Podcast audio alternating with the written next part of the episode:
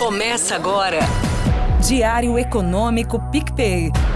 Uma análise das principais informações que impactam os mercados, a economia global e do Brasil. Apresentação Marco Caruso. Bom dia, pessoal, tudo bem? Hoje é segunda, dia 18 de setembro de 2023, e esse é o seu Diário Econômico. Capitulando rapidamente a semana passada, um dos destaques lá fora foram as novas ações da China para tentar de novo estimular a economia.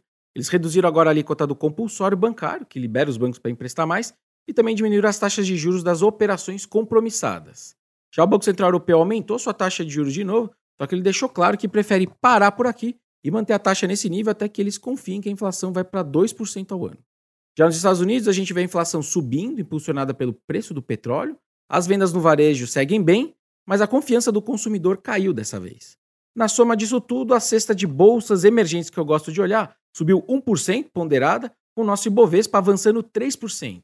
A cesta de commodities valorizou quase 1,5%, mas o petróleo ganhou quase 4% e o minério de ferro, que é super importante para a gente, subiu 6% na semana. Entre as moedas, o nosso real se deu muito melhor que as moedas pares, que eu acompanho, e avançou mais de 2% contra o dólar, contra um 0 a 0 das demais. No fronte político brasileiro, a Câmara aprovou um projeto de lei relacionado ali às loterias, que é parte das medidas do governo para aumentar a arrecadação em 2024, um ponto importante.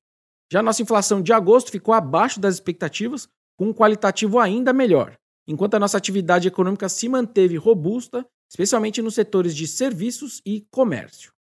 Para essa semana, os banqueiros centrais seguem em foco. A gente tem quatro decisões importantes na sequência. O Fed dá largada na quarta, com publicações das suas projeções macro, e o Powell também fala logo depois explicando o que, que eles fizeram.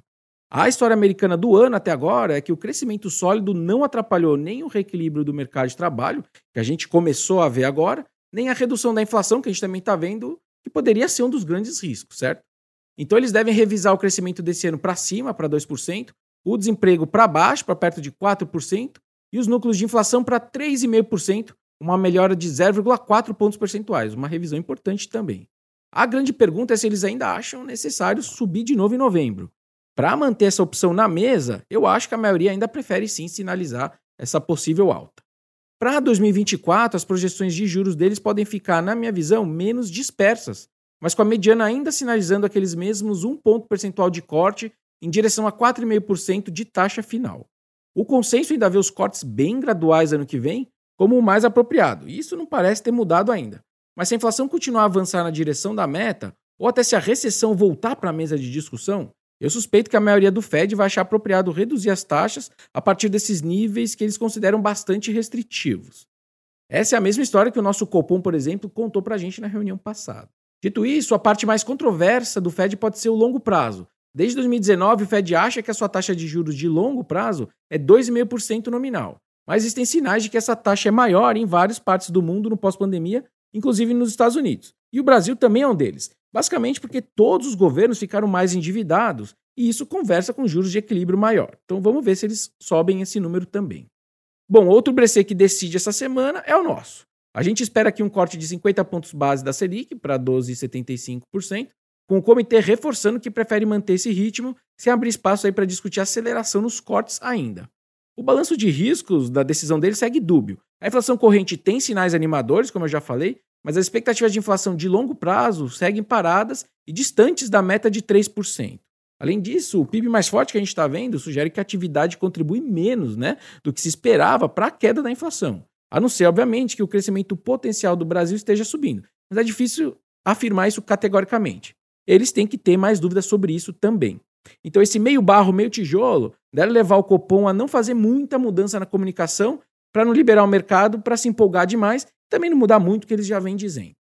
Lá fora ainda tem então o Banco Central da Inglaterra, está previsto outra alta de 25, que também pode ser a última. Dez dias atrás, o presidente deles disse que a taxa está perto do teto, o que não quer dizer que ela está no teto, mas pelo jeito já dá para ver esse tal de teto também. E na sexta é a vez do Banco Central do Japão. A opção ali mais provável é que eles não façam nada, mas recentemente o presidente Kazuo Ueda levantou a chance deles encerrarem esse período de taxa de juros negativas, como aliás eu até já trouxe aqui para vocês num outro episódio. Enfim, os juros globais querem parar de atrapalhar tantos mercados. Ajudar bastante pode até demorar, Mas, como sempre, o mercado não precisa ver a luz no fim do túnel, basta o túnel ficar menos escuro para as narrativas começarem a mudar. Por hoje é isso, turma. Bom dia, bons negócios e sorte sempre. Você ouviu? Diário Econômico PicPay. Uma análise das principais informações que impactam os mercados, a economia global e do Brasil. De segunda a sexta, às seis da manhã, no Spotify e YouTube.